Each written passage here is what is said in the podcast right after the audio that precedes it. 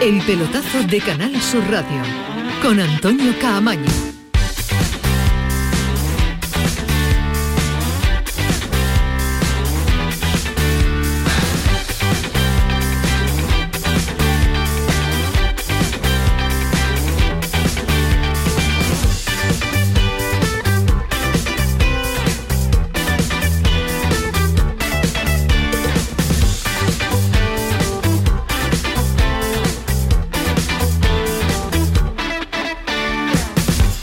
¿Qué tal? Sintonía de Canal Sur Radio hasta las 12 de la noche, son las 11 y 4, así que tenemos un ratito interesante, interesantísimo de radio. Cuatro días para que comience el Mundial. Mañana juega España ante Jordania, el único partido eh, preparatorio antes del debut ante Costa Rica. Varios detalles. Quiere Luis Enrique mañana y lo ha solicitado y lo ha negociado hacer 11 cambios, síntoma de que quiere probar a todo, de quiere darle minutos a todo y que quiere hacer dos equipos. Más, quiere que se deje hablar de Ansu Fati como jugador lesionado, es jugador ya recuperado y de pleno rendimiento de la selección española del Barcelona. Que ya sé que no vais a hacer caso porque tampoco pretendo que, se haga lo que, lo que se dice, pero dejar de referirse ya a Ansu como un jugador que ha superado lesión. Todos los jugadores superan lesiones, todos. Eh, ya todos sabemos lo que le ha pasado. Quitárselo de la cabeza ya.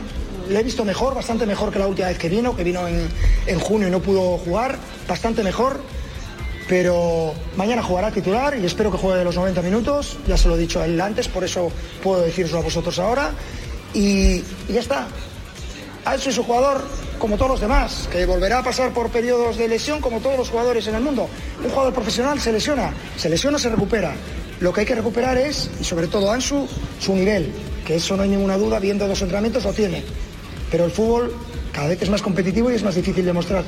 La próxima semana debuta España y veo a un Luis Enrique demasiado acelerado, demasiado metido en eh, polémicas que de momento no te llevan a nada. Pero por cierto, novedades, Gallá se ha lesionado, 15 lateral de bajo grado en el tobillo derecho. Pruebas a esperar e incluso podría perderse el Mundial. Se habla de la posibilidad de sustituirlo. Alex Moreno y el chaval del Barcelona que juega de lateral derecho, de lateral izquierdo, Alex Valde. Alejandro, ¿qué tal? Buenas noches. Buenas noches, Camaño, ¿qué tal? La pregunta, la duda que se mantiene y que, bueno, se mantiene y la vamos a finiquitar en este instante, porque ayer hablábamos lo de Nkunku. Eh, ¿Jugador que está en la prelista es el que tiene que ir o jugador fuera de la prelista puede sustituir a Gallá en caso de que tome la decisión de sustituirlo? Hacemos nuestro trabajo, a veces con 24 horas de retraso, pero aquí lo queríamos aclarar y lo vamos a aclarar hoy. Efectivamente puede, puede llevar a cualquier jugador, no hace falta que estuviera en la prelista, porque, eh, bueno, una explicación simple y llana. Eh, un entrenador, por ejemplo, un seleccionador ha podido dar en la prelista a dos laterales derechos, por poner un ejemplo, a dos laterales izquierdos, y se lesionan los dos. ¿Y qué hace? ¿Tiene que sacarlo de la prelista el sustituto? No, eh, puede sacarlo de fuera de la prelista. Así que Conclusión, Alex Moreno no está en la prelista de la selección, pero sí podría entrar por eh, José Luis Gallá en el caso de que efectivamente se confirme que José Luis Gallá tiene que ser baja para el Mundial, cosa que yo creo que de momento hay que esperar. De momento hay que esperar, sí, hay que hacerle pruebas y el tiempo de baja sobre todo. Es verdad que es un Mundial más corto de lo habitual, pero eh, una semana de baja pues te daría para poder participar, por ejemplo, en eh, partidos sucesivos. Ismael Medina, ¿qué tal? Buenas noches. Hola, ¿qué tal? Buenas ¿Tú no tendrías dudas a la hora de sustituir a Gallá? No. En cuanto al nombre. No, para mí el lateral izquierdo que ha terminado mejor para poder sustituir a, a Gallá es Alex Moreno, ¿no? Pero el que la lleva la entiende. Lo que pasa es que tampoco sabe yo que, que Luis Enrique, que me parece un excepcional entrenador, sabía tanto de periodismo. Y el periodismo es contar lo que sucede. Primero porque el que ha hablado de la lesión de, de, de Ansu Fati en la previa de la convocatoria fue él, fue Luis Enrique, que tenía duda no por su nivel futbolístico, sino por su nivel físico por las lesiones, no por otra historia, pero está muy bien que Luis Enrique riña a todo el mundo. No, yo, yo eh, rápidamente, Antonio, no, eh, a mí la conclusión que me queda es que efectivamente Ansu Fati tiene un problema psicológico con la lesión. Y lo ha desvelado Luis Enrique. Sí, no, Luis Enrique no, ha utilizado la expresión Luis Enrique. No, claro que, claro que no lo ha utilizado, pero es lo que yo interpreto. Dejar de hablar de la lesión de Ansu Fati, que lo que tiene que hacer el chaval es quitárselo de la cabeza y ponerse a recuperar su estado de forma. Mi conclusión es cuanto menos se hable de la lesión de Ansu Fati, pues mejor para el jugador que se quitará esos fantasmas de la cabeza. Es decir, pero eso es lógica, él esos detecta- fantasmas después de los dos años de lesiones que lleva, no se, le Ya, van a, pero- no se le van a quitar y desaparecer. Deje hablar la prensa o deje de intentarlo Luis Enrique. Pero él tendrá- eh, claro, el- su fantasma será cuando entra en el terreno de juego, no porque vea un titular diciendo eh, estuvo lesionado seis meses, ¿no? Será porque cuando entra en el, en terreno de juego no se, no se termina de sentir bien. Yo veo a Luis Enrique, no sé, de momento algo intranquilo y en eh, otros menesteres. Que Creo no que has utilizado una buena española. palabra, creo que está un poco acelerado. Está acelerado. sí. Para, para ser, para no haber llegado todavía a Qatar. se relaje cuando esté en Qatar. Ha goleado a Argentina Ismael Medina 5-0 minutos para Cuña, ¿no? Ha jugado hoy sin ningún tipo de problema, 45 muchas, minutos, ¿no? muchas noticias en la selección argentina porque ha hablado hace poco tiempo Scaloni. Ha hablado de Acuña, que lo quería ver y ha jugado 45 minutos, ha confirmado que ha llegado con molestias, pero quería darle minutos para ver qué tal respondía. Y ojo, porque no ha vestido al Papu eh, Gómez, Y ha hablado hay de cuatro cambios, jugadores. ¿eh? Ha hablado de cuatro jugadores que hoy no han jugado por lesiones, por molestias y porque no estaban al 100%. Eh, Romero, el central del Tottenham, eh, Nico González, Paulo Dybala y Papu Gómez. Y ha dicho que hasta un día antes de empezar el Mundial puede cambiar Correcto. y que hoy no podía garantizar que estos 26 jugadores lo son los que van a estar para el arranque del Mundial. Montiel ha jugado en la segunda parte, está apto, Acuña lo ha, proba- lo ha probado y ha dicho Scaloni que lo ha visto bien, no ha vestido al Papu, que veremos qué tal reacciona en estos días antes de que comience el Mundial, porque ha desvelado Scaloni que es uno de los jugadores que tiene posibilidades molestias. y posibilidades abiertas hasta el día antes del Mundial. Sorteo de la Copa del Rey, duelo andaluz, Sevilla contra el Torremolinos. Así lo han celebrado los chavales. En este momento salía la bolita del Sevilla y era el rival que quería el Torremolinos en su emparejamiento con el Sevilla. Lo han disfrutado y ahora en un instante vamos a estar con el guardameta, con Amador Zarco y también con Bernardo Ruiz que nos va a actualizar cómo han quedado esos emparejamientos, que son muy claros porque tampoco tenemos muchos equipos andaluces. Comenzamos con 13, nos hemos quedado con 5 más el Betis que se sumará en la siguiente eliminatoria, con un Linares a Racing de Santander, Málaga Nasti de Tarragona, Granada ante el Real Oviedo, que por cierto vamos a estar en Granada con el nuevo técnico del conjunto nazarí. En este instante, en un ratito, después de la vuelta de publicidad, nos espera Paco López para charlar de cómo ha sido su llegada al Granada y de los objetivos claros que tiene que tener este conjunto de Granada. Y en el Betis se aproxima la Junta de Accionistas y se empiezan a saber y conocer Alejandro Rodríguez los números y sobre todo la deuda tan importante que va a presentar a sus accionistas el próximo 5 de diciembre el Betis. Por segundo año consecutivo o por segundo ejercicio, como le gusta decir a los economistas y a los hombres de fútbol, por segundo ejercicio consecutivo va a dar más de 30 millones de, de pérdidas el, eh, el Betis de deuda. eh, lo cual evidentemente pues es una situación económica eh, complicada. Si te parece luego lo analizamos bien, eh, sin demasiado, no voy a ser muy farragoso, no voy a dar demasiados datos, pero a modo de titular diré que el Betis lleva tiempo y, este año una vez más viviendo por encima de sus posibilidades. Es un- una administración económica y financiera que yo calificaría cuanto menos de audaz para tratar de tener el mejor equipo posible. Pero eso es estar viviendo por encima de sus Pues posibilidades. vivió el Sevilla también por encima de sus posibilidades y lo está pagando también eh, ahora. Vamos a ver eh, después los detalles económicos que nos cuenta Alejandro Rodríguez. Un Betis que juega en una hora y 48 minutos ante el Colo Colo en Chile. En Málaga, muy cerca del fichaje de Ramani. Pacheco quiere salir de la Almería. Lewandowski sancionado con tres partidos.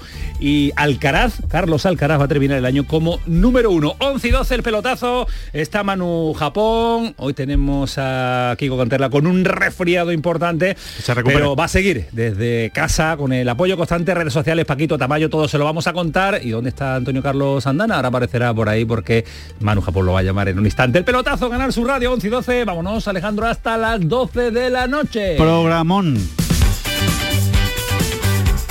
El pelotazo de Canal Sur Radio con Antonio Caamaño.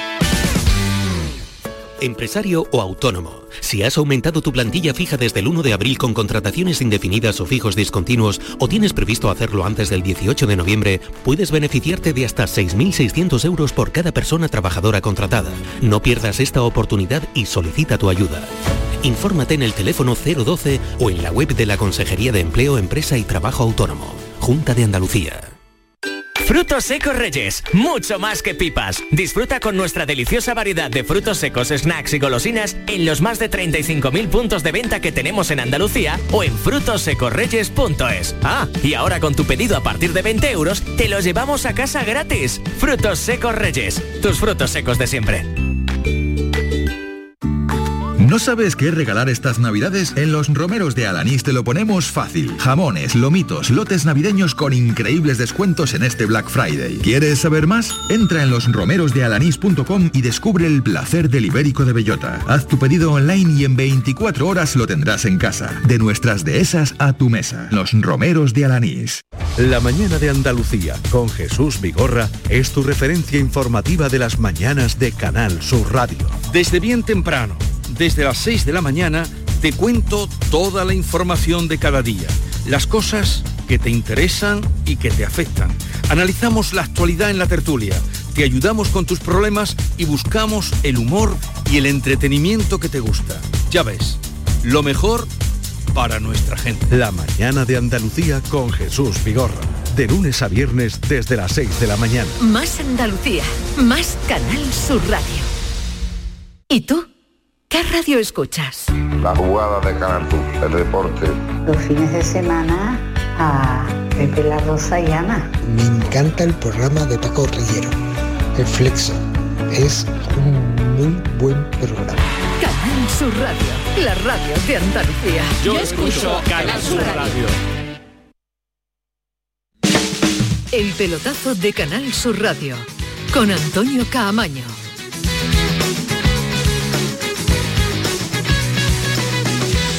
El Mundial a la vuelta de la esquina. El próximo domingo es la inauguración, eh, es el eh, momento de poner eh, el inicio de ese Mundial diferente, Mundial atípico, Mundial con turrones, Mundial con luces de Navidad y con un Mundial que va a terminar pues rozando las festividades de, Navidad. Es un Mundial diferente y extraño, pero es un Mundial en el que pues, vamos a intentar competirlo. España abre esa... Eh, ese ensayo, que es el último, tampoco va a definir mucho, pero para Luis Enrique, por ejemplo, en la previa de la jornada de hoy, analizando ese partido ante Jordania, dice que le va a servir de mucho. Las conclusiones que sacaré de este partido son importantes y los jugadores lo saben. A mí me gusta mucho centrarme en lo que hacen los jugadores en los entrenamientos y en los entrenamientos uno puede ganarse la condición de titular, pues si en un entrenamiento te puedes ganar esa condición, imagínate lo que significa un partido. Un partido es eh, la realidad, un partido ante una selección como la Jordana eh, va a ser complicado, me ha sorprendido. Eh, he podido ver el partido que jugaron en Kosovo, nosotros jugamos contra Kosovo hace pocos meses y nos costó ganar allí 0-2. ¿Os vale el partido de mañana para algo, Ismael Medina? ¿Te vale? Bueno, ver qué tal están los jugadores, para que haga cambio Luis Enrique. Siempre los partidos sirven para algo. ¿Cómo no van a servir?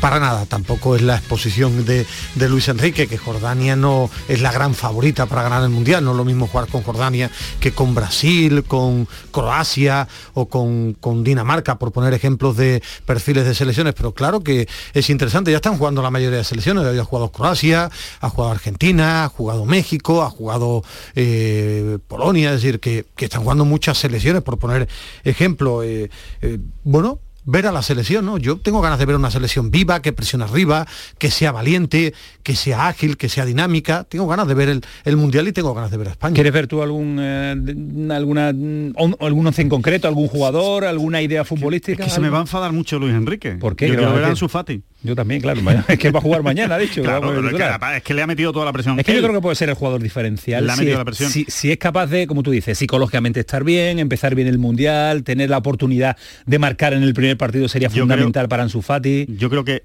todos estamos de acuerdo en que antes de la lesión iba camino de ser un crack mundial. Ahora Entonces, es una incógnita. Claro, ahora es una incógnita a ver cómo sale de esa lesión. Eh, si, recuperamos esa versión de Ansu Fati que iba camino del crack mundial, no lo era todavía, ¿eh? todavía le quedaba, pero iba camino de eso, pues evidentemente yo creo que nos puede dar mucho en el Mundial. Lo hemos dicho muchas veces, ¿no? Pero es que seguramente es el jugador, bueno, seguramente no, seguro, es el jugador con más gol de la selección española. Con lo cual, tener a ese futbolista enchufado, con ganas, metido y sin miedo, que yo creo que es la gran clave, que no tenga miedo, creo que es un aporte a la selección extraordinario.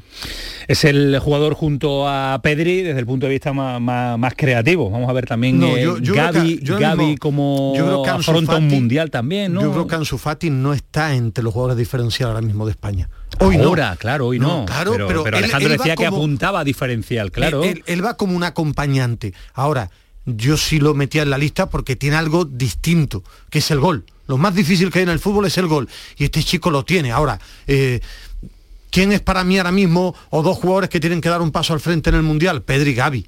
Pedri y Gaby porque ya saben lo que es jugar con la camiseta del Barça, porque llega una gran cita y porque en el fútbol actual, eh, por mucho que se hable de físico, para mí lo más importante es el talento y la calidad y quiero ver su personalidad como la estoy viendo en el fútbol español. Eh, pero también me gusta mucho Dani Olmo. Todo el mundo habla de Ansu Fati, yo al que espero es a Dani, Olmo, a Dani Olmo, que viene de una lesión y tiene gol, tiene potencia. Es que para mí es jugadores de España que quiero ver si dan un paso al frente y entre ellos meto a Dani Olmo por encima de Ansu Fati. A Dani Olmo, a mí es una de las sorpresas de la lista. No... Bueno, le, ha respondido muy bien. Sí, en la selección. Es un jugador que, ha dado mucho rendimiento a la selección, ha, metido goles importantes y, a, mí, a mí no me extraña tanto que se lo lleve si está bien y recuperado de su lesión.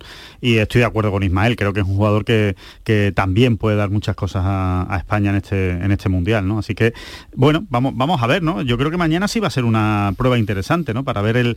el yo, quiero ver a Morata también, ¿eh? a lo que Morata quiere... un jugador frágil psicológico, psicológicamente esa vinculación permanente con el gol. lo va a dar todo. Morata es, un jugador que no que no que no, no, regatea el esfuerzo, ¿no? Y no regatea su, absoluta implicación con la selección española. Después le saldrán mejor las cosas. Es verdad que es un delantero un poco de rachas. Eh, cuando está enchufado es capaz de meter seis goles, con lo cual es verdad que también puede ser muy diferencial en un mundial. Como esté, como le pille el mundial bueno y, la, y el mes tonto a Morata, te puede meter muchos goles. También es verdad que después eh, es fallón, ¿no? Cuando no, cuando no está de gracia. A, mí me parece un muy buen delantero. El tema de Morata siempre es que desde que comenzó tan joven en el Real Madrid le han puesto una etiqueta de estrella que no es. Él no es un goleador. Él no es un jugador que te va a garantizar 20, 25 goles. él nunca ha sido Lewandowski. Él no es un Lukaku cuando estaba en condiciones, digo, de cifra. Ni un, cristiano. Goleadores. No, pero eso ya cristiano otro nivel pero él sí es un 9. Lewandowski Cristiano en esos, números son muy parecidos. ¿eh? Para mí Cristiano... Eh, junto a Messi cuando han estado bien el número de goles bueno Cristiano ha hablando de muchos más goles que mira mira, mira, los datos ¿eh? mira, su, mira los datos de Lewandowski míralo míralo ¿eh? que viene a marcar 52 goles la temporada que última con el Bayern de creo que la trayectoria después te lo miro es más Cristiano que, que Lewandowski pero él es un muy buen delantero ahora te ponía los dos nombres que creo bajo mi percepción de fútbol pueden dar un paso al frente de convertirse en un jugador, en jugadores diferenciales en el Mundial, que son Pedri número uno, Gaby número dos. Esos son los dos únicos jugadores para mí que yo le puedo poner la etiqueta de diferencial o cracks. Yo a Gaby no lo veo. Yo a Gaby no lo veo como un crack mundial no lo veo al nivel de Pedri, por ejemplo, no lo veo. Yo lo creo que Gaby, creo que Gaby es un grandísimo jugador, es un extraordinario complemento al centro del campo, hace muchas cosas para el equipo. Muy joven también, pero, Alejandro. ¿eh? Sí, sí, la sí, evolución que puede tener yo creo que se desconoce todavía. Pedri es más o menos así. Sí, sí, pero, pero, la, evolución de Pedri ya la conocemos. Yo creo que Gaby todavía tiene más crecimiento, ¿eh? tiene que demostrar más cosas y la puede demostrar. ¿eh? Puede ser, puede ser. Eh, ojalá, ojalá. La verdad es que tiene es un jugador con margen, como tú dices, joven, pero, pero no sé, a mí me gusta más Pedri, ¿no? Bueno, pues eh, debates eh, sobre el Mundial y lo que va a dar que hablar este Mundial. Vamos a saludar a un entrenador al que teníamos muchas ganas y ahora vamos a estar también con Antonio Callejón eh, porque Paco López, la llegada de Paco López a Granada. A mí me ha sorprendido el tiempo, el tiempo ha estado sin entrenar. A, mí me ha sorprendido el tiempo ha estado sin entrenar porque en el Levante lo hizo muy bien y yo pensaba que iba a entrenar antes. Seleccionado para venirse a Andalucía, para irse a Granada, esperado a Granada, esperado a Andalucía. Me, ha sorprendido. Digo, no que eligiera al Granada, estuve tanto tiempo sin entrenar. Señor Paco López, ¿qué tal? Buenas noches. Hola, ¿qué tal? Un placer tenerle a esta hora aquí en el, en el pelotazo en Canal Sur Radio.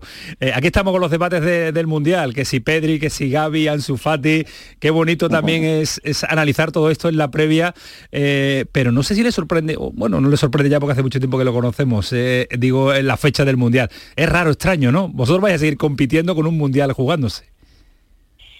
Sí, la verdad que es extraño, es extraño todo. se juegue un Mundial en estas fechas, que la primera división pare y bueno, que en nuestro caso la segunda división pues continuemos jugando como, como si no pasara nada. claro, es, es es lo extraño y es lo, y es lo, es lo raro también con jugadores que en segunda división van a estar en el, eh, van a estar en el mundial. Eh, ¿Le gusta la fecha de este mundial o no? Sinceramente. Bueno, mm, la verdad es que no estamos acostumbrados, entonces eh, estamos habituados a que termine la liga, a que se juegue en, en verano, por lo menos en, en Europa, y pero bueno, eh, el fútbol es que va evolucionando, nos tenemos que, que adaptar a, a, bueno, pues, pues a, a- a todo esto, a las, a las televisiones, a, bueno, y, y yo siempre hablo de lo mismo, es adaptación y lo que no podamos cambiar, pues lógicamente habrá que asumirlo. Nos guste más o nos guste menos, pero, pero es verdad que, que se nos hace raro. La evolución y las eh, y el nuevo fútbol que también eh, nos está tocando vivirlo. Decía Ismael Medina que le ha extrañado eh, el tiempo que se que ha estado sin entrenar. ¿Ha recibido ofertas en este tiempo? Bueno, Ismael es que me tiene, me tiene cariño. ¿eh? Me, me gustaba cómo jugaba el levante suyo, lo que, lo que veía. Pero ha tenido ofertas seguro. Sí, hemos tenido cosas. La verdad es que también es cierto que nos parece mucho tiempo porque eh, mi cese fue en octubre y claro, y ya sabéis que la normativa Claro. dice que en, que en España, en nuestro país, no podemos entrenar hasta la temporada siguiente. Vaya Es que barbaridad eso. Parece mucho más largo de lo que realmente de lo que realmente ha sido. Sí que es cierto que hemos tenido proyectos sobre todo sobre todo fuera de nuestro país, pero bueno, entendíamos que, que tenemos que estar seguros de, de dónde vamos, que nos ilusione de verdad los proyectos y, y bueno, y por eso estamos en Granada. Porque Granada le, ilusionaba el proyecto, le ilusiona la plantilla y le ilusiona el reto de devolver la primera, ¿no? evidentemente. Y así venimos, con, muchísima ilusión, con muchísimas ganas, con muchísima responsabilidad, pero, pero bueno, eh, lo que te decía, con, la ilusión de que el equipo vuelva a estar donde, donde tiene que estar y donde, donde estaba la temporada pasada.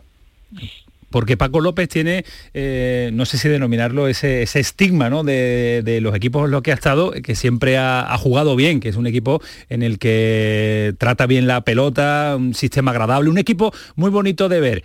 ¿Es posible eh, hacer a este Granada bonito de ver, Paco? Bueno, yo quiero diferenciar entre jugar bien y jugar bonito. A mí me gusta jugar bien a fútbol. Luego ya sabéis la cantidad de debates que hay de lo que cada uno interpreta por jugar bien. Eh, lo que sí que, que tratamos es darle, de darle una, una identidad, unas, unas señas a- al equipo. Cada entrenador, lógicamente, tenemos, tenemos un- nuestras ideas y nuestra idea en la cabeza, pero para mí lo, lo fundamental es que te adaptes a, a los jugadores que tienes, a las, a las características y, y lo que sí que vamos a, a tratar es de, de que el equipo tenga una identidad clara, de que sea un equipo como, como a mí me gusta, que sea atrevido, que sea valiente.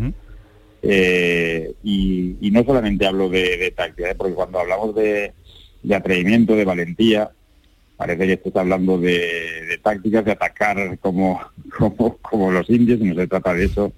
Yo hablo más de actitudes. Y, hablaba en mi primera rueda de prensa que- quiero que el equipo tenga una actitud y una mentalidad ganadora. Porque eh, ese tópico de años atrás, ¿no? En segunda es imposible jugar bien, en segunda es un fútbol más, más físico, más directo, eh, más de conseguir el objetivo. Eh, eso se, se tiene que acabar, no hay que desmontar la historia. Se puede jugar eh, bien al fútbol en cualquier categoría. Es que, a ver, por eso te decía lo de, lo de definir qué es jugar bien. Es que eh, el fútbol no deja de ser un juego, como en cualquier otro juego. Cuanto mejor juegues a, mejor a el ese juego, evidentemente tendrás más posibilidades de ganar. Lo que pasa que en el fútbol, la parte de jugar bien, lo más importante es ser eficaz. Y, y cada uno elige una vía para, para, para ser eficaz en el juego. Y vuelvo a insistir que, depende de muchos factores, pero sobre todo fundamentalmente para mí de los futbolistas que tienes. Eh, ¿En qué has, has, cambiado en algo, Paco? Me refiero, en este tiempo que has estado sin entrenar, vamos a ver algo distinto. Tus equipos, tú lo has dicho, son valientes, atrevidos, eh, le gusta ser eh, vertical y llegar arriba, pero en este tiempo que te has analizado y has analizado cosas, ¿vamos a ver algún cambio tuyo también en algo? Algún matiz, ¿eh? más que cambio, un matiz o matices. Bueno, seguro, seguro que sí. Lo que hemos tratado también de hacer eh, en este año prácticamente que llevamos sin entrenar es eh, de continuar nuestra formación. Yo creo que la formación de un entrenador no termina, no termina nunca. Y, bueno, y tratamos de ser mejor cada día. Y, eso es, lo que también queremos aplicar a, al equipo, a los futbolistas que se esfuercen cada día para, para ser mejor y eso es lo que lo que te lleva a conseguir lo, al final los, los objetivos y, y, y, superar las dificultades y los retos. ¿Qué diagnóstico ha hecho ya de los problemas que tiene el, el Granada y cuál cree que es el, lo, lo, prioritario a corregir o lo, o lo más importante o lo, o lo, principal o lo que más se va más hincapié va a hacer? Bueno, pues ya sabes que cada entrenador pues tenemos um, nuestros matices diferentes y, bueno, hay, y hacemos nuestro nuestro análisis eh, cuando ves los, los partidos eh, lógicamente me vas a permitir que eso lo haya hecho y lo haga, lo haga dentro del, vestuario, pero no, más, a, más allá de, de, eso, te lo he comentado antes, lo que eh, fundamentalmente lo que lo que queremos es que el equipo tenga unas señas de identidad claras y, y por supuesto que es verdad que, que, que, bueno pues cuando los resultados no son los, los esperados, pues lógicamente también trabajas para mí un aspecto fundamental que es que, bueno, que, las emociones claro. y, y, los entrenadores cada vez más somos un gestor de esas emociones y, y, y, bueno, y tratamos de contagiar positivismo, de contagiar una energía positiva, de que el jugador crea, de que el, de que el jugador eh, bueno confíe en lo que en el trabajo, en lo que se hace y, y bueno, ese es el ese es el camino. Porque yo, yo, cuando cuando le preguntaba a Ismael por si iba, iba a cambiar algo, digo, a ver si no nos va a decir el mister que va que va a hacer también streamer. No, eso no, no, va, va a continuar con las ruedas de prensa habituales, ¿no? Sería divertido. Sería muy divertido verle. ¿eh? no, la verdad es que no me veo, no me veo mucho en esto, ¿eh? No, no, no, ruedas de prensa habituales y normales, ¿no, mister? Sí, sí, sí. Vale, vale, vale. Clásico. Yo soy muy clásico. bueno, hay entrenadores muy clásicos, se están modernizando, todo llega también. Viva los clásicos, que, bueno. no, que no se cambie los clásicos. Hay que tener un equilibrio en la vida. ¿eh? Claro, claro. Eh, Paco, eh, uno mira la plantilla del Granada antes de venir, antes de firmar y dice, esto es un plantillón, ahora hay que gestionarlo, ahora hay que sacarle partido y no sé si le va a apretar a, a la dirección deportiva algo en el mercado de invierno o está contento con lo que tiene. Bueno, sabemos que hay una buena plantilla, pero, pero también entendemos que, que bueno, cuando llegue el momento, si si hay que reforzar algo, pues eh, evidentemente se, se, va a hacer. Pero, pero bueno, ahora mismo tenemos una buena plantilla, es verdad. Por desgracia, pues tenemos mucha gente lesionada, sobre sí. todo en una posición en el campo que es fundamental, que es la de, la de medio, centro del campo. Y, y, bueno, y ahora pues hay que tratar de sacar el máximo rendimiento a, a lo que tenemos. Bueno, pues eh, que así sea. El Real Oviedo en Copa del Rey, ¿es competición también que le, que le gusta, le, le engancha, le, sí, le, le motiva sí, para... ¿Sí? Sí, sí, además, bueno, pero es, sabéis que con el Levante hace dos temporadas llegamos a ser sí, a verdad, verdad, de Copa verdad, verdad, Nos eliminó el Atleti Bilbao en, en la prórroga. La verdad es que sí, que es una competición que a mí me motiva. Vamos a ver cómo queda un mes, vamos a ver cómo llegamos de aquí a allí. Ojalá y estemos ya bueno, pues recuperando a, a la gente y, y, podamos competir de verdad. Bueno, pues eh, que así sea, competir este Granada y que lo veamos en los puestos de arriba de la clasificación en segunda y, y atrevido, atrevido, atrevido, seguro, y entretenido eso, eso seguro. No gusta, no y yo ya no sé si bueno o bonito. A mí lo que me gusta es ver el Granada que gane y además pasármelo bien viendo al Granada. los equipos buenos, los bonitos no... Bueno, soy más yo, de los buenos. Es que yo creo que, que, las dos cosas pueden darse la mano, bueno y bonito. Es el debate eterno que tendremos en un debate filosófico futbolístico, no terminaríamos nunca. Gracias Paco, un abrazo fuerte, mucha suerte. Venga, vosotros, Hasta luego, adiós. Antonio Callejón, ¿qué tal? Buenas noches. Hola Antonio, ¿qué tal? Muy El buenas. debate de bueno, bonito, lo que interesa en Granada y al Granada es que gane, gane y gane y se meta en la pelea por el ascenso directo, ¿no? precisamente lo que no estaba pasando en, la- en las últimas jornadas, en, en los últimos tiempos. Un plantillón como el que tiene el Granada está hecho para, para ascender, tiene el presupuesto más alto de la plantilla y yo creo que es una plantilla que se asemeja más a lo que puede o quiere jugar Paco López que a lo que eh, quería o, el partido que podía sacarle el propio Caranca. Eh, eh, ya en el otro día, en el partido de Copa del Rey, es cierto que tenía una falta de centrocampistas muy importantes, pero yo vi algunos cambios que a mí me gustaron. Ese 3-5-2 más habitual de, Paco López en algunas épocas en el Levante. Hemos pasado al final de, Caranca, que jugaba sin delantero, con, Callejón como falso 9, a jugar con Jorge Morina y con, y con Arezo en punta. Bueno, al final yo creo que son estilos, pero también es una demostración de intenciones de lo que busca el entrenador. Y ha cambiado mucho eh, la llegada de Paco López, ya no desde el punto de vista mm, anímico, porque lo veremos, todavía no ha debutado en casa, todavía no hay competición, no ha habido competición liguera con el míster al frente, sí en la, en la Copa, pero ¿ha cambiado algo el entorno mediático de aficionados? Sí, bueno, eh, es verdad que, que ya en las últimas semanas el ambiente empezaba a estar, algo enrarecido porque mm, todo el mundo veía que no se sacaba partido a la plantilla que había. Es cierto que Caranca caía bien entre la afición del Granada porque ha hecho mucho por, por eh, aclimatarse a la ciudad, a las peñas, a la cultura, pero no estaba funcionando y la llegada de Paco López ha sido muy bien recibida, es uno de esos técnicos que venía de una trayectoria en primera división atractiva y que ha sido muy bien recibida por, al menos por el aficionado en, en estos primeros días, porque habrá que esperar un poco a que se desarrollen las jornadas y bueno, ahí tiene la primera prueba de fuego este fin de semana contra el Albacete. Oye, ha tardado Caranca en escribir 10 líneas, ¿eh? Ha tardado, ha tardado, sí, sí ha tardado y también se le ha criticado por ello. Lo quería pensar bien, hombre. Quería- no, quería equivocar el mensaje. No, ahí- Que no seáis puntillosos. Es que estáis los, estáis los grananistas muy, muy, muy, muy exigentes, Antonio, no puede ser, ¿eh? Bueno, no, al fin y al cabo, tiempo. eh, eh, ya no solo que haya tardado, también hay quien dice que nadie en la plantilla públicamente se ha despedido del entrenador. Pero bueno, estas cosas siempre pasan. Cuando un técnico sale, siempre se hace más ruido y, y- y está la gente muy pendiente de eso. Bueno, pues Caranca ha tardado una semana, el hombre ha hecho una carta con su despedida y sus argumentos y que también hubiera dicho él, ha dicho que con él al frente del Granado hubieran conseguido el objetivo. Un abrazo, Cayeti, disfruta de la Un ciudad. abrazo a todos. Pásalo bien, ¿hace frío? Eh, no, se está, se está de Vale, maravilla. Vale, abrígate.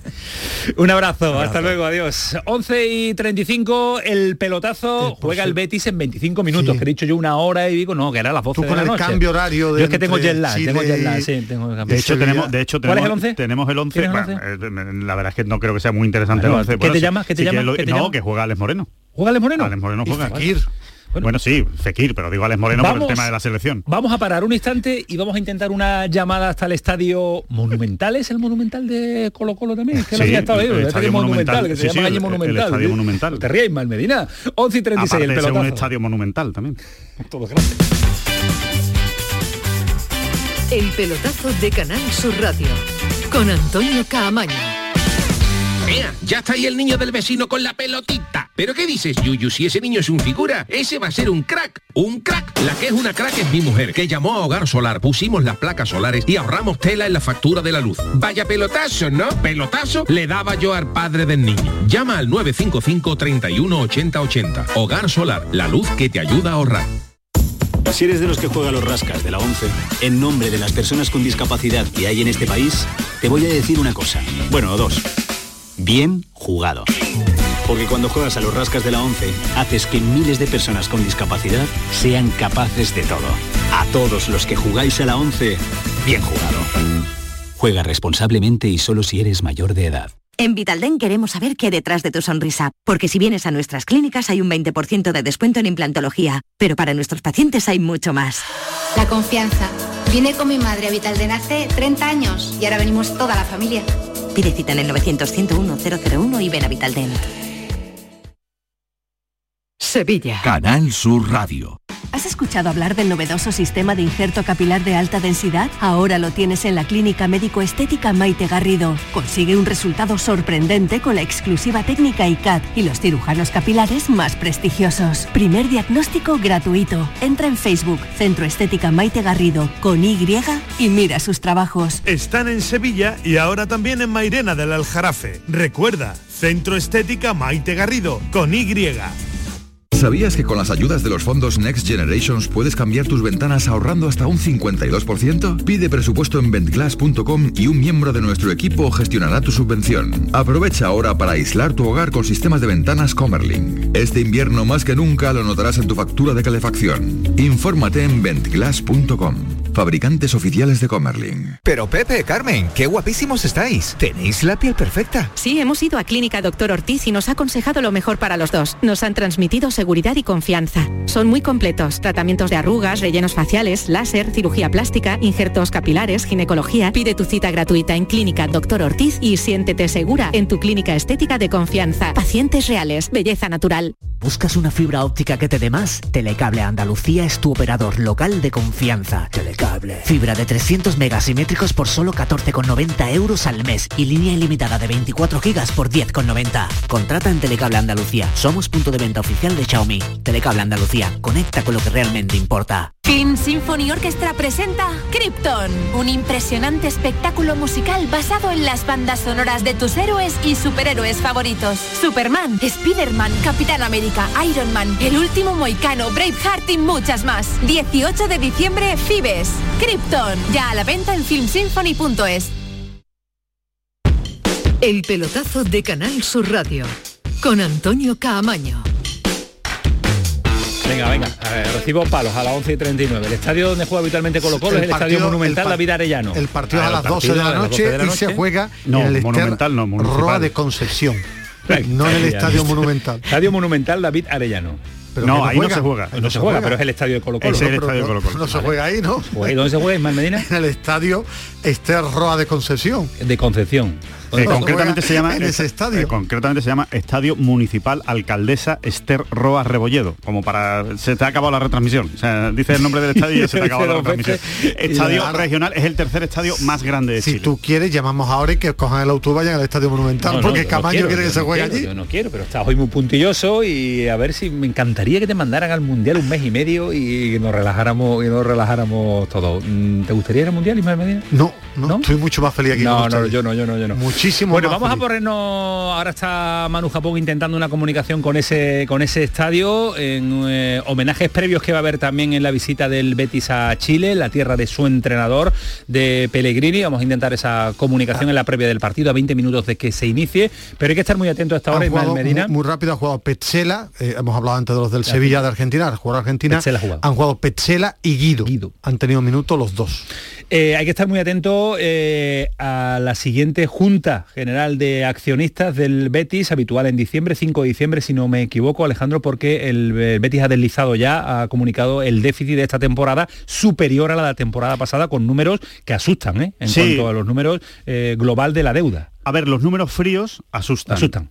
Pero hay que decir eh, también que en el Betis hay tranquilidad, que en el club hay tranquilidad, que se asumen los números que hay. ¿no? Eh, decíamos al principio del programa, en la presentación, que el Betis está viviendo por encima de sus posibilidades y esa es la realidad. Es como eh, pues una familia que prefi- prefiere o toma la decisión de endeudarse para vivir en una casa mejor y, y ir pagando como puede esa deuda, incluso volviéndose a endeudar o rehipotecándose sobre la casa para tener una casa mejor y vivir por encima de sus posibilidades. Bueno, pues eso es lo que está haciendo el Betis a día de hoy.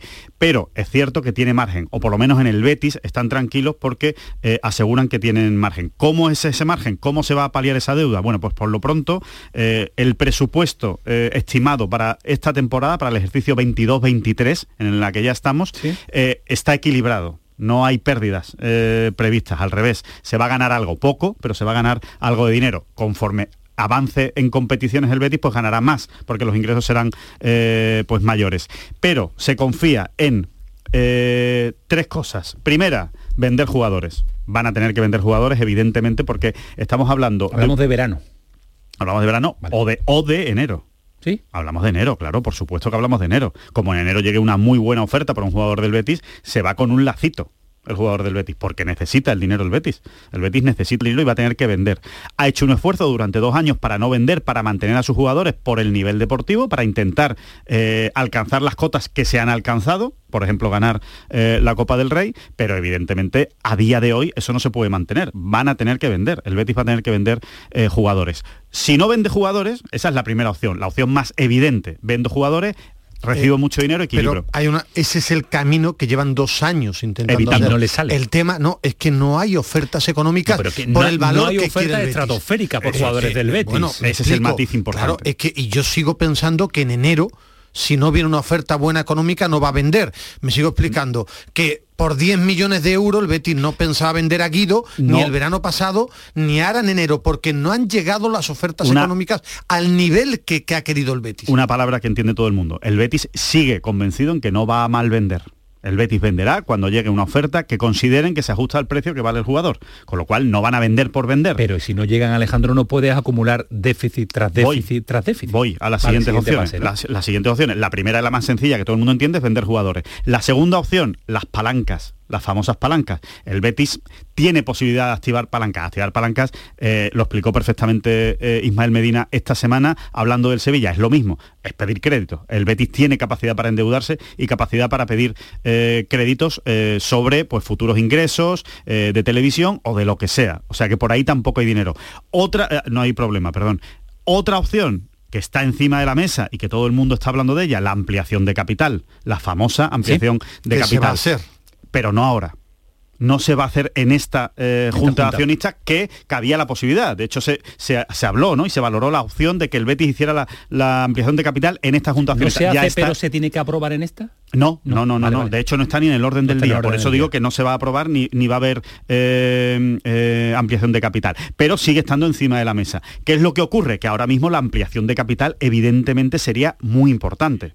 Para paliar ese déficit que tiene el, el Betis, obviamente tendría que ser una ampliación de capital muy grande. Si haces una ampliación de capital muy grande, los eh, que más dinero tienen van a tener que poner más, que son Aro y Catalán, en este caso. Con lo cual, ¿qué es lo que van a intentar? Que se reduzca esas deudas, que se reduzca ese balance negativo que tiene ahora mismo el Betis para que la ampliación de capital no sea tan grande, no sea necesario hacer una ampliación tan importante. Con lo cual, esas son las tres vías que tiene ahora mismo el Betis para paliar, aparte, por supuesto, de aumentar los ingresos eh, típicos y atípicos de entradas y tal y cual, que en eso también se trabaja. Una- un, un solo un detalle que es importante, que es importante. El Betis ahora mismo eh, tiene más de 70 millones de balance negativo. Eso lo habrán leído eh, los oyentes ahora mismo que nos estén escuchando en el pelotazo, eso en muchas empresas es causa de disolución. Podría eh, ser causa, causa de disolución. ¿Por qué? Porque está por encima de, sus, eh, de su capital social. Esos 70 millones está por encima del capital social del Betis. Eso es causa de disolución de cualquier entidad. En una empresa normal. En una empresa, no, no, no, en, cualquier empresa, normal y anormal, en cualquier El- empresa. el fútbol. ¿Qué es lo que no? ¿Qué es lo que ocurre en el Betis? Tiene, tiene su coartada, tiene su coartada financiera, que el Betis sigue en concurso de acreedores. Sigue pagando el concurso de acreedores, no se ha acabado de pagar el concurso de acreedores. Y mientras una empresa esté en concurso de acreedores, pagando, que le queda un No millón y puede pico, entrar en causa de disolución. no puede entrar en causa de disolución. Todo eso lo sabe Naro, lo sabe Catalán, y con eso se juega, y con eso se maneja sinceramente, yo desde fuera, sin ser un auténtico experto en finanzas, que no lo soy, ni mucho menos, me da la sensación de que manejan muy bien las finanzas y la economía, tanto Aro como Catalán, para moverse en este alambre que estamos contando. ¿no? Una última pregunta que escucho a Ismael Medina. Eh, ¿El Betis tiene oposición? ¿Va a tener oposición en la Junta? Eh, absolutamente residual. Vale. O sea, inexistente y mucho menos después de ganar la Copa del Rey. Te, te iba a decir, ha sido hasta, hasta bueno, no, no lo tenía cuando quedó el 15, imagínate ganando títulos, que es por explicar a la gente, son dos caminos distintos. Uno, el aficionado quiere el aspecto deportivo y el Betis está viviendo una época extraordinaria en el aspecto deportivo. La gestión económica no es buena. Es mala, son los números, lo dicen. tenido son problemas malas. de inscripción hasta última hora. Con una diferencia, tú a la hora de comparar los dos equipos, el Betis viviendo por encima de sus posibilidades, pero no se ha equivocado en los fichajes. Lo que está pagando son fichas altas para jugar por jugadores que están rindiendo. Fichas altas por jugadores que deportivamente están rindiendo. algunos, el te- no, la mayoría. William, di- dime. William José no está Bueno, rindiendo, eh, está eh, pagando el una año ficha un El año pasado sí rindió tres meses, dime, del 90% la ficha de Fekir es un jugador que rinde, la ficha de Canales rinde, la Loren- ficha Loren de es Borja, una ficha de- alta y de no rinde ni juega, hombre, de eh. 26, 23 están rindiendo un nivel extraordinario, por algo está arriba y gana la Copa, es la diferencia económica. Mi duda es muy rápido, llegará un momento en el que podrá seguir este camino o tendrá que vender aunque la oferta no llegue al Esa nivel que quiere el Betis. Yo creo que va a tener que vender, porque si no, lo que va a ocurrir, si empiezan a ir mal los resultados, es que van a tener que desmantelar el equipo. Entonces, antes de desmantelar el equipo, ese es el equilibrio.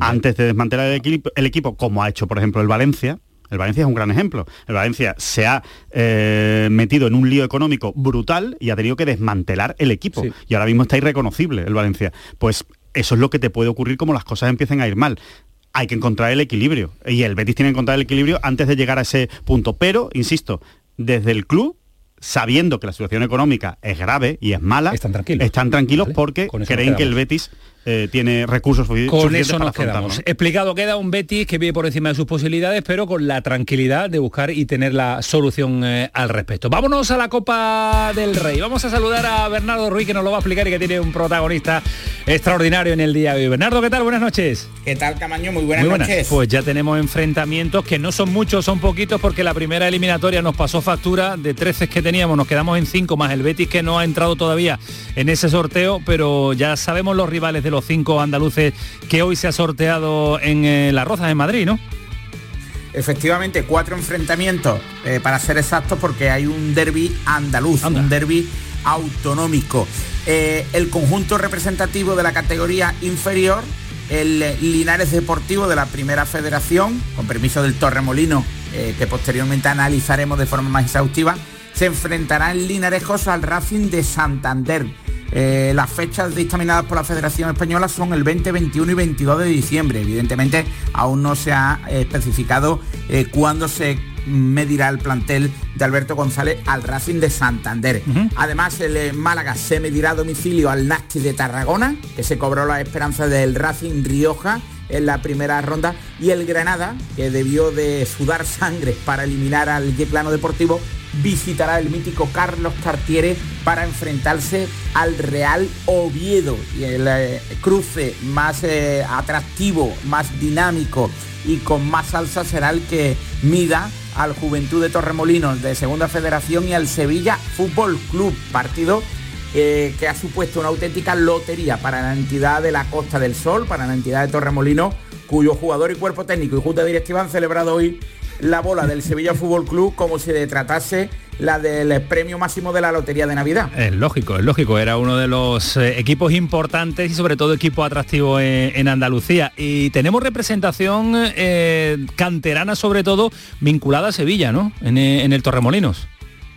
Sí, dos jugadores concretamente, Carlos García, hijo además del exjugador del Real Betis Balompié Julio García, que se proclamó curiosamente campeón de la Copa del Rey en la etapa formativa juvenil, y Amador Zarco, eh, guardameta malagueño, que militara en la cantera del Real Betis Balompié y que ya fue uno de los héroes de la primera eliminatoria ante la Sociedad Deportiva Huesca, a la que eliminaron en el Pozuelo. Un portero de categoría, un portero de nivel eh, y un portero grande al que saludamos a esta hora de la noche.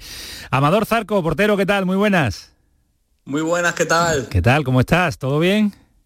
Bien, muy contento después de, la eliminatoria que nos ha tocado sobre todo. Ajá, ya he escuchado en la presentación del programa, lo hemos puesto ese sonido de ese vestuario en el que, bueno, se, los calentaba un poquito también con el, con el, con el Sevilla, ¿no? ¿Teníais muchas ganas de, de ese enfrentamiento o no? ¿Era el equipo que todos queríais? Sinceramente, yo creo que era el equipo que más queríamos por el tema de la rivalidad, de que también es eso hace que sea una gran fiesta para el, fútbol, andaluz, por el hecho de que es el equipo de la ciudad de al lado. Eh, sí, después se han puesto a cantar ahí muchos compañeros y ya todo el mundo por la euforia del momento, pues lo hemos seguido, pero sin más, nada, simplemente era, así todo por la euforia del momento y el típico pique, pero todos sabemos que va a ser un día muy bonito para todos y una gran fiesta por el fútbol andaluz. En la previa me dices que todo el mundo apostabais o queríais y la intención era de que el Sevilla viniera a visitaros, ¿no? Claro, el Sevilla, por ejemplo, era uno de los rivales más favoritos, también el Atlético Madrid o, un Villarreal. Pero también al final cualquier primera división habría sido un pelotazo para nuestro club, ya que nunca ha jugado una Copa del Rey y mucho menos contra un equipo de primera división. Con un segunda ya lo conseguimos la semana pasada y ahora pues tenemos la oportunidad de jugar contra un primera división y ya ha sido el premio gordo el hecho de que nos toque pues el Sevilla. Oye, lo bueno hubiera sido que se disputara la eliminatoria ya prontito, ¿no? Por coger al Sevilla ahora en mal momento. Ahora van a hacer una mini, una mini pretemporada, van a descansar, van a rodar, van a llegar jugadores del Mundial porque se juega después de la final del Mundial de Qatar. Correcto, a ellos les va a servir, pues les va a servir esto un poco también como para un descanso, venían de una dinámica que no era del todo positiva pero no deja de ser el Sevilla, no dejan de tener un equipazo y, nosotros al final, pues ahora espero que esta eliminatoria que acabamos de pasar nos haya servido como punto de inflexión de esa pequeña mala dinámica que hemos pasado y que lleguemos a ese partido pues las mejores condiciones Oye, porque para poder plantarles cara. Bernardo, ¿se va a poder jugar en el Pozuelo, eh, en el estadio propio del, del Torremolino? Yo creo que los jugadores todavía no saben nada, ahora se lo preguntamos, pero la idea imagino que será Rosaleda, intentar eh, captar el, el mayor eh, ingreso económico posible, ¿no? Por dimensiones y por estructura, el Pozuelo está capacitado para, para, y habilitado para albergar un partido ante el Sevilla Fútbol Club, ante un rival de la primera división. La Junta Directiva se ha reunido hoy en las instalaciones de, de la entidad.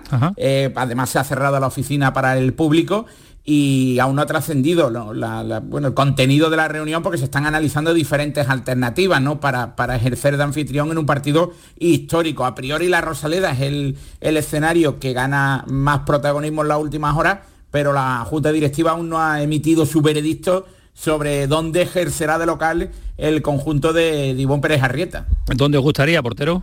A mí, personalmente, yo lo que te digo, si me aseguran de que van a venir más de 20.000 personas, bueno. por ejemplo, pues la Rosaleda, obviamente, pero venido arriba. Por, por, el hecho de conseguir un poquito de más ventaja o, o, tener más comodidad a la hora de poder enfrentar, enfrentarnos a ese equipo, pues diría el Pozuelo, porque al final es nuestra casa, es nuestro fortín y es donde considero que tenemos más posibilidades claro. de poder conseguir sacar más cosas positivas claro. de, de, esa eliminatoria. Si uno piensa en lo económico, la Rosaleda, si piensa en las opciones deportivas de ganar Real de Sevilla, meterlo allí en vuestro estadio, ¿no? Efectivamente, por eso hay una pequeña pelea. Y además me, me gustaría añadir el tema de que es un partido especial al que tengo un amigo especial en el Sevilla, que es? Que, que, es Marco Dimitrovic, que coincidí con él en Eibar, yo estaba en el ah. filial, entrenaba mucho con él y, y guardo muy buena amistad con él. Y de hecho, Mino y yo hablábamos de que ojalá nos tocara para poder vernos de nuevo con él y así ha sido. ¿Y has hablado ya con él? Le mando un mensaje antes, pero no me lo ha contestado. Pero sí, pero seguramente luego cuando lo vea me contestará. Que estará eh, con la selección, supongo. 2019-2020, Camaño, Dime. Zarco era portero del Vitoria, senior de Leibar, en sí. el grupo cuarto de la tercera división. Allí militó después de, de brillar en el Guijuelo en segunda división B. Además, con pese a ser sub-23 con unos números más que aceptables. Sí, la verdad que sí. Bueno, a ver, ya no brillé mucho, jugué poco, bueno, pero bueno, bueno, lo, pero no es fácil. Las oportunidades no es que tuve las aproveché y considero que, que, estuve bien, pero sí, la verdad que he pasado por, para la que tengo pasado por unos cuantos clubes, he recorrido buena parte de, de España y, y, eso todo es experiencia y, y, todo para la mochila. ¿Y el corazón verde y blanco? Hombre, por supuesto. La verdad que el corazón verde y blanco, eso está claro, para esta clase de partido eh, uno se acuerda de sus tiempos en la cantera del Betis, en los que jugamos contra el Sevilla y vi una gran rivalidad, que después al final también es, ellos eran amigos. Y son muchas cosas que hacen este partido especial, amistad con un compañero de allí, el hecho de que siempre he enfrentado al Sevilla he visto ese, siempre, ese pique, de, encima también que desde chico soy del, he sido del Málaga también y también -huh. ese pique, entonces para mí es un partido muy especial. Lo que no pueden es confiarse en liga, ¿eh, Bernardo? Porque hay que estar en una categoría súper competitiva, andan ahí en la zona media-baja de la tabla clasificatoria y esperemos que la Copa del Rey no, no, no les lleve a despistarse. ¿eh? Sí, al, al, final, a principio de temporada, el, hoy secretario técnico del Linares Deportivo, Antonio Maté, hubo de confeccionar con Ivón Pérez Arrieta una plantilla que se ajustara al presupuesto de la entidad y recurrieron a, bueno, a una columna vertebral de jugadores interesantes, pero procedentes de, de la tercera federación hay jugadores con, con una trayectoria eh, brillante pese a su juventud y que están adaptándose a la categoría, como podrían ser el caso del delantero del el, el ex delantero del Loja y el, el Córdoba B Naranjo, uh -huh. y Javi Forján, delantero del Ciudad Lucena, Carlos García, el mediocentro que fue del Ciudad Lucena, que, que al que las lesiones le han lastrado y una importante colección de exjugadores eh, de, de los diferentes conjuntos de la provincia de Málaga que Ivón ha sido capaz de reunir y están rindiendo a un nivel no lo suficientemente importante como para evitar la zona de descenso, pero sí que es cierto que, que están peleando por, por, abandonar esa zona de peligro. Bueno, portero, si el partido se juega en casa, en feudo propio, ¿qué porcentaje hay de eliminar a Sevilla? Si te digo la verdad, no lo sé. Yo creo que teniendo en cuenta la motivación nuestra, sí. teniendo en cuenta lo fuerte que somos en casa y en cómo, en cómo rendimos en la última eliminatoria, yo creo que puede, y, y claro, contando con el talentazo que tienen ellos, pero que se van a ver un poco perjudicados por, por las condiciones si jugamos sobre todo en el Pozuelo, yo creo que un 50-50 perfectamente. Bueno, pues eh, llegará ese partido, parece que está lejano, pero a la vuelta de la esquina, antes de marcharnos de Navidad y tres días después de la final del, del Mundial. Eh, Zarco Portero, muchas gracias por atendernos y cuídate mucho. A vosotros siempre. Muchísimas hasta gracias. luego, adiós. Fuerte. Ya hablaremos en esa cuando llegue esa eliminatoria y se acerque. Bueno, Bernardo, eh, ¿tú cómo calificarías los enfrentamientos andaluces en la globalidad? ¿Hemos tenido suerte o no? Sí, quizás el, Sí. el- el partido para el Sevilla sea trampa porque había dos rivales de la segunda federación que por su dinámica de juego eran verdaderamente peligrosos para el Sevilla. Interprétese eh, la peligrosidad de un rival cuatro categorías inferior al claro, Sevilla, claro, evidentemente, ¿no? Pero que eran el Arenteiro, que ya ha eliminado al, al Almería, el Arenteiro de Fran Justo, que es un equipo hiper competitivo, y el Torremolinos en el Pozuelo. Si finalmente se modifica el escenario, yo creo que se multiplican exponencialmente las posibilidades del Sevilla, que ya de por sí en el Pozuelo, pues, pues son pues, de un 95% prácticamente de clasificación, ¿no? Y, eliminatoria además atractiva para el Linares Deportivo ante un conjunto histórico del, del fútbol nacional que la pasada temporada militaba en la primera federación, como es el, Racing de Santander. Y, y para mí, eh, eliminatoria compleja para el Málaga, que ya se clasificó de forma agónica y que deberá afrontar un partido especialmente complejo. Sí, Nastic de Tarragona y fuera, así que se le complica al Málaga eh, esta segunda eliminatoria también, que nos quedan pocos andaluces, se sumará el Betis, pero nos quedan poquitos, ojalá no caigan mucho en esta segunda ronda. Un abrazo Bernardo, siempre un placer. El placer es mío, querido Camaño. Cuídate mucho y descansa. Hasta luego. Igualmente, un beso para todos. Adiós. La Copa del Rey, que será también, eh, bueno, termina el Mundial, eliminatoria de la Copa del, del Rey y Esto no para. enfrentamientos bonitos. Esto no va a parar ya, no va a parar. Ismael, venía fútbol todos los días. Venga, vámonos que nos Me vamos. encanta, bueno, yo estoy como lo loco por el sé. Mundial, ¿eh? ¿No te vas al Mundial de Todos posibilidades de que te lleven? No, yo lo veo más a gusto en mi casa. venga, venga, venga. Igualito, cuatro partidos, 11, 2, 5 y Tú lo 8. verías, ¿Cuál fue cerca. tu pronóstico de quién iba a ganar el Mundial? No, no. ah, se que no lo sabes, no claro. moja, no no lo sabes, claro. Es que no es mojarse. Más o menos es como Jorge Elías. Me parece un... Madre mía. Adiós Medina, ya, ya lo dirá, Adiós, ya lo no, dirá no, cuando no, vaya te voy a decir avanzando la eliminatoria. No, no, Adiós Alejandro hasta Rodríguez, mañana. un abrazo A mí fuerte. nunca me dice adiós y un beso. Nunca me estás despedido con un beso. A nadie, ni a Alejandro tampoco le doy un beso. Se lo son. Que pasen una buena noche. Adiós y un beso. Que disfruten. Hasta luego.